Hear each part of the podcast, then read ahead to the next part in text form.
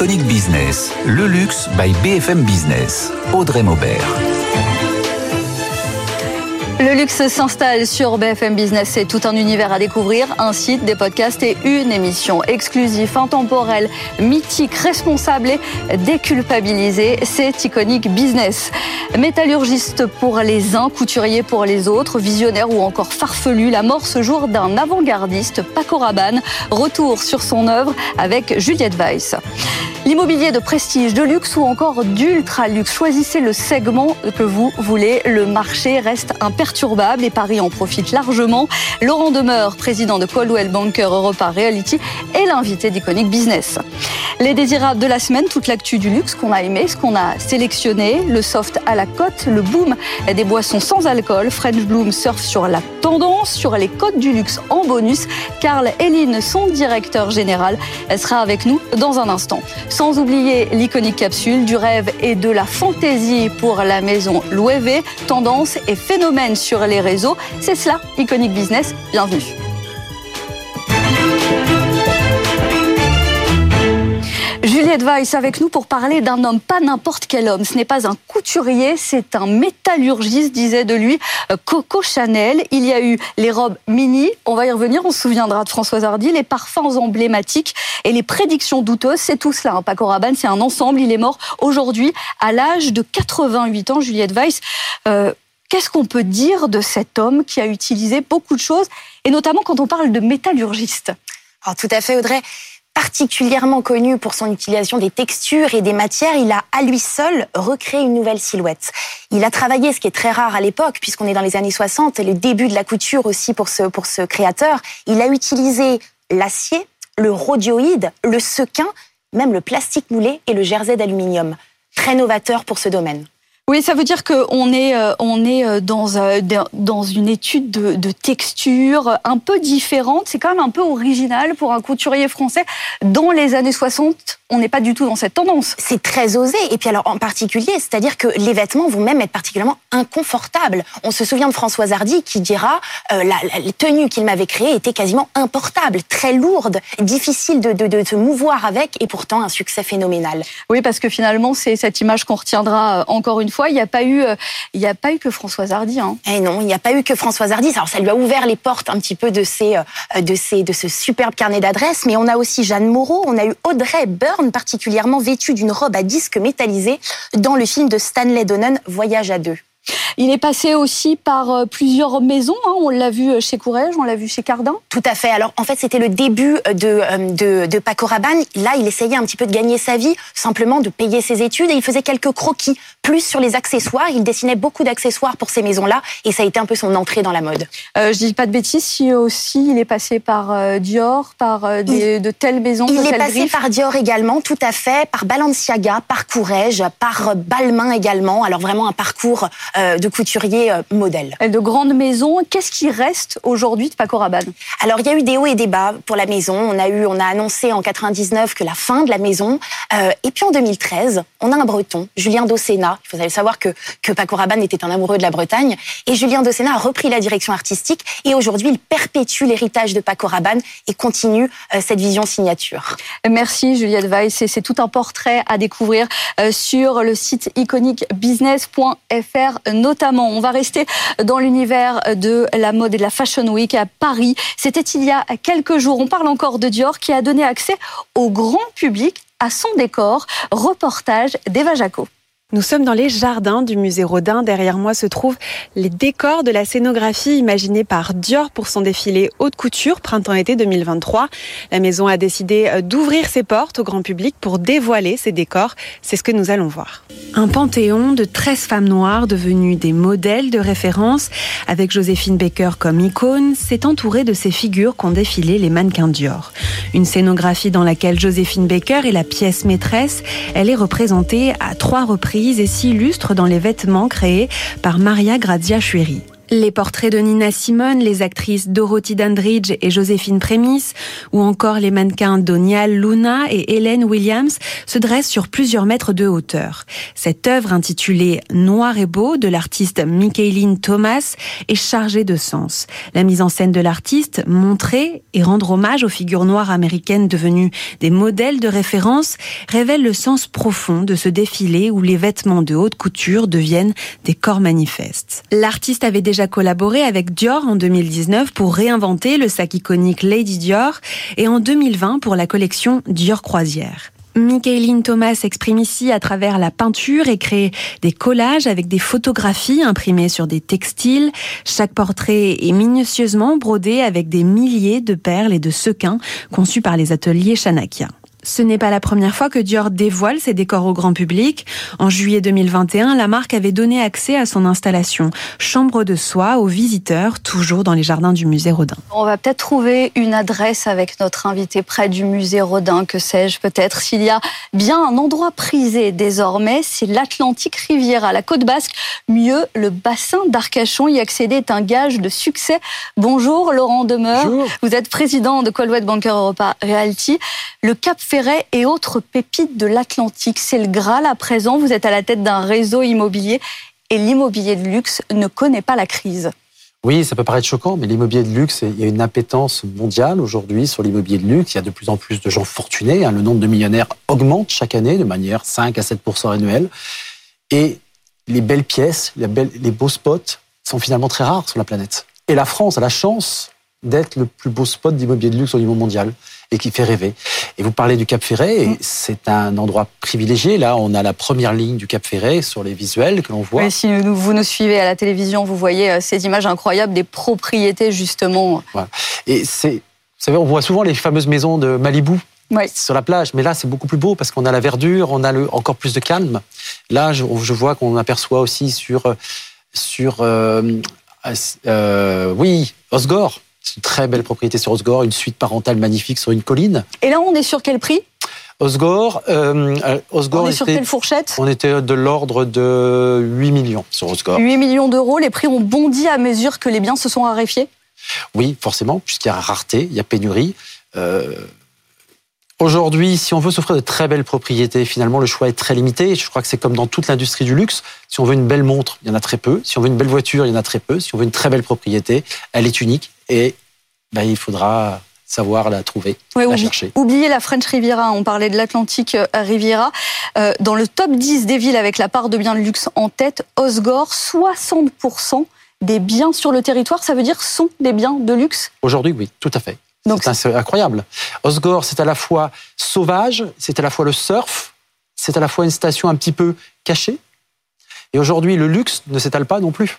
Le luxe reste très discret. On achète la carte postale, on achète le front de mer, on achète quoi Un morceau de patrimoine aussi? On achète un morceau de patrimoine, on achète une ambiance, on achète une tranquillité et on achète une, une expérience et une discrétion. Le luxe veut discrète aujourd'hui. Et qui sont ces acheteurs qui ont envie d'être discrets? Ce sont des chefs d'entreprise, ce sont des fortunes mondiales, ce sont des grands artistes, ce sont des gens qui ont réussi, ce sont des gens qui veulent se faire plaisir et qui veulent aussi, parce qu'ils savent qu'une pièce de collection immobilière, on, parle de pièce de collection, c'est un patrimoine qui va se valoriser au fil des, des ans et qui pourront soit transmettre, soit revendre un jour. Et quoi qu'il arrive, leur investissement est en sécurité. Donc on collectionne les, on collectionne les euh, belles propriétés, de nombreuses transactions qui se font euh, sans emprunt. Autant dire que la hausse des taux n'est pas vraiment un sujet. Non, la hausse des taux n'est pas un sujet sur ce marché-là. Avec un marché du luxe imperturbable. On parlait là de l'Atlantique Riviera. On a suivi les mêmes tendances sur l'ensemble de la France. Oui. Est-ce que la Côte d'Azur n'a pas été un peu délaissée ou? La Côte d'Azur a vu à un moment un reflux des acquéreurs étrangers. On a eu cette période de Covid qui a empêché les voyages. On a eu un certain nombre de... On a les sanctions qui frappent la clientèle internationale russe, bien évidemment. Donc la Côte d'Azur a aujourd'hui un petit reflux. Mais là, on voit défiler par moments des images sur la Côte d'Azur. Ces propriétés sont uniques. La, la, la Côte d'Azur, mondialement, est connue. La French Riviera. Et elle fait rêver. Que ce soit un... de Beverly Hills, que ce soit à Riyad, on rêve de la French Riviera. Avec un prix du mètre carré donc qui reste élevé, qui continue à progresser ou qui s'est stabilisé? On a une stabilisation des prix aujourd'hui d'une manière générale, puisque l'économie est un peu plus sensible qu'elle n'a été. Mais les prix se tiennent très bien, surtout sur ces propriétés uniques. Mais c'est-à-dire, on est de quel ordre? C'est pas, on raisonne pas en prix en mètres carrés, c'est compliqué parce que c'est des non, belles parce que maisons, quand on a est sur du bien de prestige, on raisonne pas en mètres carrés. carré. Non, c'est, on est dans des choses uniques. Donc on va, on va, on va essayer d'analyser en fonction de la compétition que l'on aura au niveau mondial. Par exemple, on a vu dans les images une propriété à 60 millions Mhm. à Saint-Jean-Cap-Ferrat.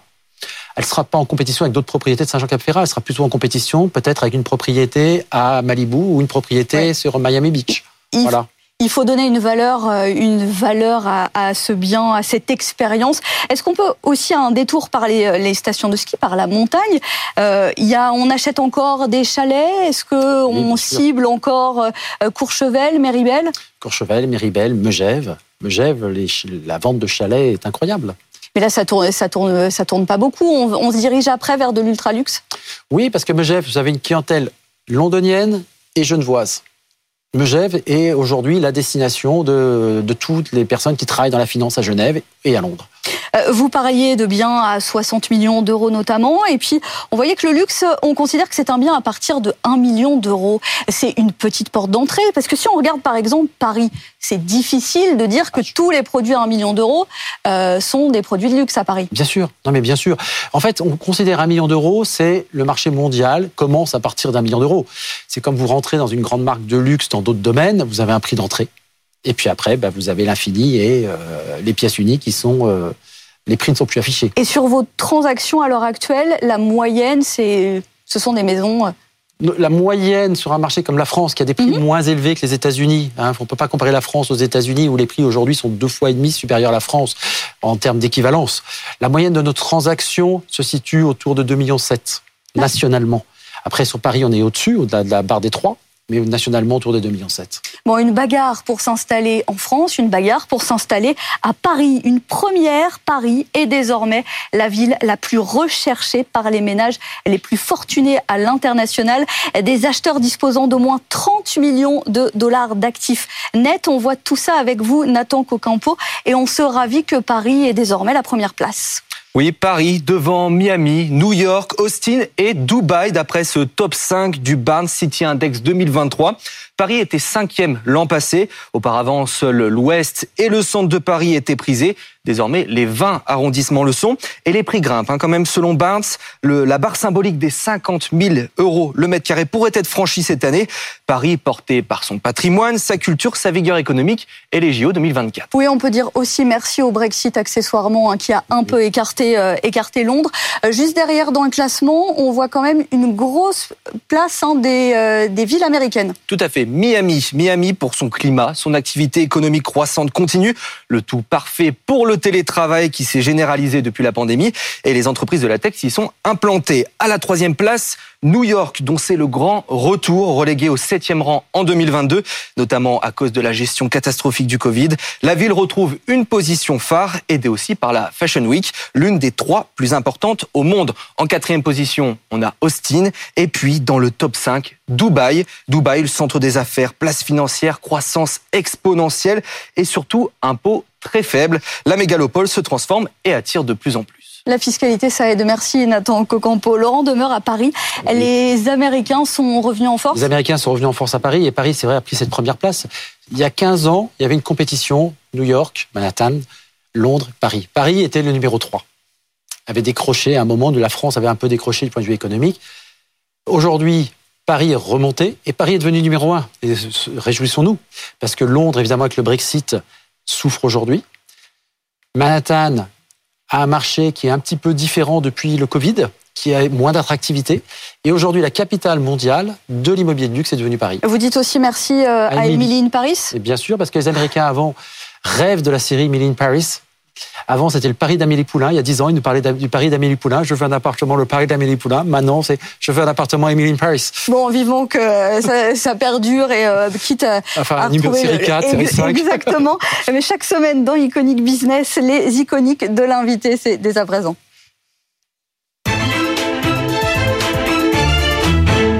C'est en fait ce que le luxe est pour Laurent Demeure. Une montre d'abord et pas n'importe laquelle. Oui, une montre, parce que c'est un objet intemporel. C'est un objet qui marque l'heure déjà, mais ça, qui est donc utile et qu'on ne quitte jamais, qu'on l'a avec soi tous les jours. Et j'ai choisi la Nautilus, qui a été une montre iconique, qui a été créée dans les années Philippe. 70 par Gérard Genta. C'est une montre qui a une forme unique, C'était la première montre de sport en acier. Euh, pardon, la première montre de sport de luxe en acier. En acier. Et tout particulièrement ce modèle, le 5990, qui est à la fois une double complication, un chronomètre flyback et deux fuseaux horaires. Une pièce magnifique. Une Maserati Gran Turismo version Folgore pour aller avec. On peut pas encore se la procurer, me Pas semble-t-il. encore parce que c'est la, c'est l'histoire de Maserati. Maserati, c'est à la fois l'Italie, c'est à la fois le luxe, c'est à la fois l'élégance. Et là, c'est la première fois, c'est à la fois 100% électrique. Exactement. Et Maserati, jusque-là, c'était une musique et un chant. Donc je suis Un impatient de voir exactement. en électrique ça va donner. Oui, oui, 200 000 euros et c'est euh, c'est attendu dans le courant euh, dans le courant de l'année. On parle de montres et de voitures. Vous êtes un collectionneur? Oui, tout à fait. Avec vous euh, les propriétés et euh, les voitures et les, euh, et les et les montres. Faut, quand on aime le luxe, Et justement, on termine avec une adresse The Breakers. C'est à Palm Beach, c'est à West Palm Beach. C'est un très bel hôtel américain. Il est créé en 10 inspiré de la Villa Médicis. La façade est bien mise ici, c'est la fontaine que vous voyez, c'est les jardins Bologna, inspirés des jardins Bologna à Firenze. C'est le resort à l'américaine où tout est possible. Quatre piscines, euh, dix restaurants. euh, Palm et, Beach. et Palm euh, Beach dans toute sa splendeur. le repère de milliardaires. On restera avec vous sur cette conclusion. Le plus important reste l'emplacement. Toujours. Merci Laurent Demeure, président de Coldwell Banker Europa Realty. Merci d'avoir été dans Iconic Business avec nous. Tout de suite, c'est l'Iconic Capsule.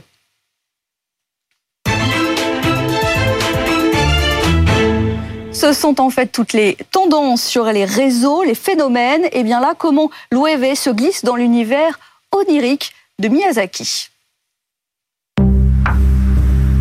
L'OEB vient de dévoiler une capsule artisanale dans laquelle le monde magique et les personnages du film de Miyazaki prennent vie à travers des vêtements et des accessoires. Avec cette collection, le directeur artistique de la maison, Jonathan Anderson, réaffirme sa fascination pour ce monde onirique et métaphorique. On y trouve des pièces audacieuses qui mêlent dessin à la main et animation numérique. Les personnages et les décors sont dessinés sur des chemises, des jupes, sur des sacs en cuir, brodés sur des écharpes et incrustés sur des accessoires avec des pierres et des cristaux. Une immersion dans le monde kawaii qui se poursuit à Londres dans le magasin Selfridges. L'OEB a collaboré avec le studio de création culinaire Balbosté pour une expérience hors du temps, un tea time aux accents magiques composé de 14 encas dans le Dolly's Café, transformé en Calcifer's Kitchen, un petit personnage du film. Un restaurant qui sert des plats inspirés des personnages du film, mais aussi des expériences immersives comme par exemple un atelier de maroquinerie où seront dévoilées les techniques artisanales qui ont été utilisées pour la fabrication des sacs. Euh, Tout de suite, les désirables de la semaine, tout ce qui nous a fait envie, séduit et intrigué ces derniers jours. Avant de retrouver Carl Eline, le directeur général de French Bloom, on retrouve Nathan Cocampo, tout ce qui a retenu notre, votre attention euh, cette semaine. Euh, un mot d'abord de Kering qui recrute hein, une dirigeante d'Estée Lauder pour se lancer dans les cosmétiques. Euh, Kering Beauté avec Rafaela Cornadia, un vrai marqueur pour le groupe. Objectif développer les produits de beauté Bottega Veneta, Balenciaga notamment, j'en passe, et des meilleurs. Et puis Nathan aussi, ce qui a retenu notre attention et notre gourmandise, c'est cette élégante association. Oui, entre la maison La Durée et le château de Versailles, ils s'associent pour un coffret royal de macarons, huit macarons dans un coffret orné de fleurs de lys d'or, à retrouver dans la boutique euh, La Durée du château et dans toutes les autres adresses La Durée, prix du coffret 27 euros. Et on continue avec encore un peu de gastronomie, Audrey, avec cette collaboration entre la plus ancienne maison de champagne Ruinart et le chef triplement étoilé Arnaud Donquel. Pendant trois ans, des événements, le développement de l'offre gastronomique de la maison de champagne et un menu signature proposé par le chef autour de la cuvée d'Homme Ruinart dans ces deux restaurants, Vague d'Or Cheval Blanc à Saint-Trompé et Plénitude Cheval Blanc à Paris. Nathan, on en parle tous les jours à présent, c'est la déferlante NFT. Ça se passe encore et toujours chez Prada. Oui, Prada annonce sa neuvième collection NFT exclusive des œuvres numériques à collectionner. Donc, une collaboration avec l'artiste Enzo Ragazzini, des t-shirts aux imprimés issus de certaines de ses œuvres, des pièces qui existent donc réellement. L'objectif pour Prada, c'est de pousser sa clientèle à acheter la version numérique de leurs vêtements. Et puis, euh, le prolongement d'une histoire haute en couleur entre Louis Vuitton et Yayoi Kusama. Elle se décline cette fois dans le parfum. Trois parfums de la maison Louis Vuitton ont été habillés par l'artiste japonais Yayoi Kusama. Pois et fleurs colorées, la signature de l'artiste se retrouve donc sur ces flacons en édition limitée. Les parfums sont vendus à partir de 320 euros. On avait vu l'expérience d'ailleurs hein, sur les sacs, sur l'immeuble, sur le flagship de Louis Vuitton également avec cette collaboration. On accueille tout de suite dans les désirables de la semaine celui qu'on a sélectionné, oui, Carl le directeur général de French Bloom. On va le mettre tout de suite euh, à travailler. Le luxe, c'est l'histoire qu'on raconte, c'est l'expérience qu'on offre. Bonjour. Bonjour, André Maubert. Alors, qu'est-ce que vous pouvez nous dire? Est-ce que le luxe, c'est une histoire, c'est une expérience?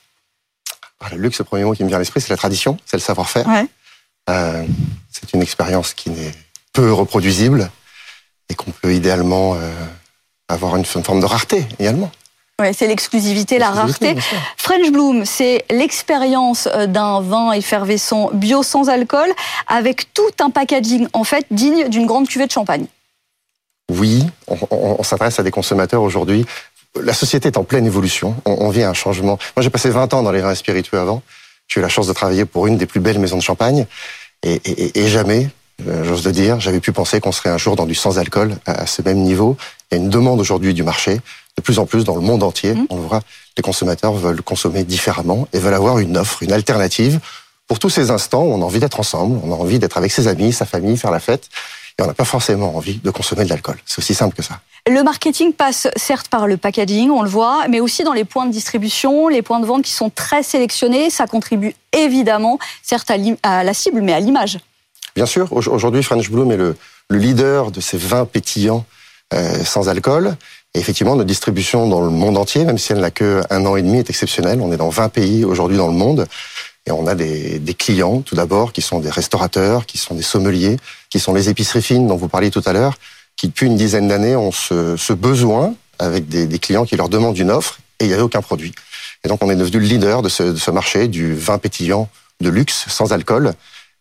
Et 20 pays, ça veut dire que votre plus gros marché à l'heure c'est lequel? Ça reste la France. Ça reste la France Ça reste la France. Ce qui, ce qui, est, ce été une surprise pour nous, oui. On, les Français sont très attachés à, leur vin mhm. pétillant, pour ne pas nommer les champagnes, parce qu'il y, y, en a aussi d'autres.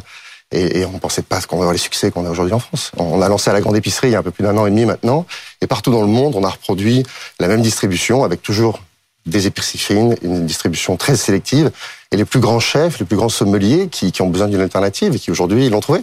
On joue, euh, on joue à l'élégance, au raffinement autour de la marque, les bouteilles, les étiquettes et toute l'histoire qu'on raconte autour, hein, avec ces deux fondatrices, un duo franco-américain, euh, Maggie Frère-Jean Tétinger et Constance Jablonski. Mhm.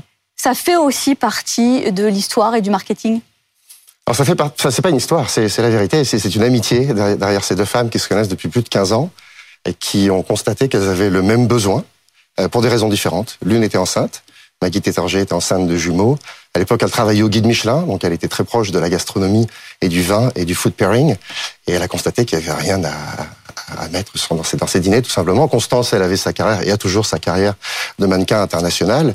Et durant, elle adore sortir, mais elle peut pas, tout simplement, dans une vie très active comme peu d'entre nous on peut plus consommer 5-6 jours d'alcool euh, dans la semaine, c'est plus, plus possible. Donc euh, il y a besoin d'une alternative et aujourd'hui elles existent. Il y en a d'autres, hein. c'est important de, de, de, remettre. Oui, il y a une vraie tendance d'ailleurs. Bien sûr, c'est que c'est, on est le leader de cette catégorie des vins pétillants sans alcool, mais la bière a quand même fait un travail incroyable depuis 15 ans et les mentalités changent, surtout ça qui est le plus important. Mais vous êtes avec un positionnement plus haut de gamme, on est sur des bouteilles qui sont de l'ordre de quoi? 25, 30 euros? On a 29 euros sur le blanc et 34 euros sur le rosé. Et aux États-Unis, on a 39 dollars sur le blanc et 44 dollars sur, sur le rosé. Et c'est ce qui fait véritablement notre notre, différence par rapport aux autres produits. On, a conçu, pensé tout différemment. On a dû réinventer véritablement ce qui, se, ce qui se faisait dans le sans-alcool. Peu venait du monde du champagne ou du monde euh, des produits de luxe spiritueux comme nous, et du coup on est reparti de zéro, on a dû tout réinventer. C'est deux ans de recherche et, développement. C'est ça, c'est ce que j'allais vous demander, plusieurs années de R&D pour arriver à ce résultat. Et on est encore dedans. J'avais encore un meeting ce matin euh, avec un expert pour pour des, des cuvées que vous découvrirez peut-être l'année prochaine. Euh, on, on, est en permanence en, pleine évolution, bien sûr. Et là, vous êtes aidé par un contexte. Alors certes, euh, il y a euh, le mois de janvier, ce fameux mois de janvier de sobriété, mais on est dans quelque chose où maintenant on a envie de consommer ça chez soi, mais aussi dans tous les lieux de convivialité. Alors, George January, c'est un bon exemple, parce que c'est le même exemple qui sont les consommateurs en général. Nous, quand on a créé ça, on s'est dit, ça va être pour les femmes enceintes, pour euh, peut-être pour des raisons religieuses ou parce qu'on est euh, sobre ou malade, etc. Un an et demi plus tard, on découvre que c'est pas du tout ça. cette catégorie ou ces catégories représentent 10, 15, 20% maximum, 80% de nos consommateurs. Je ne sais pas si vous buvez des produits alcoolisés. Moi, j'adore le vin personnellement. Ma famille en fait depuis des générations. Et, et, et aujourd'hui, tous ces gens-là veulent une alternative. Et, et c'est effectivement ce que vous disiez dans tous les pays du monde entier. On est dans des plus grands hôtels en Californie, à New York, à Tokyo, maintenant même en, Afrique. Donc c'est extraordinaire. Une véritable aubaine en termes de business model. Merci Carl Léline. Euh, vous êtes directeur général de French Bloom. Merci d'avoir été dans Iconic Business. Iconic Business, le luxe par BFM Business, exclusif, intemporel, mythique, responsable et déculpabilisé. Euh, toutes les semaines sur BFM Business et dès à présent euh, sur les réseaux.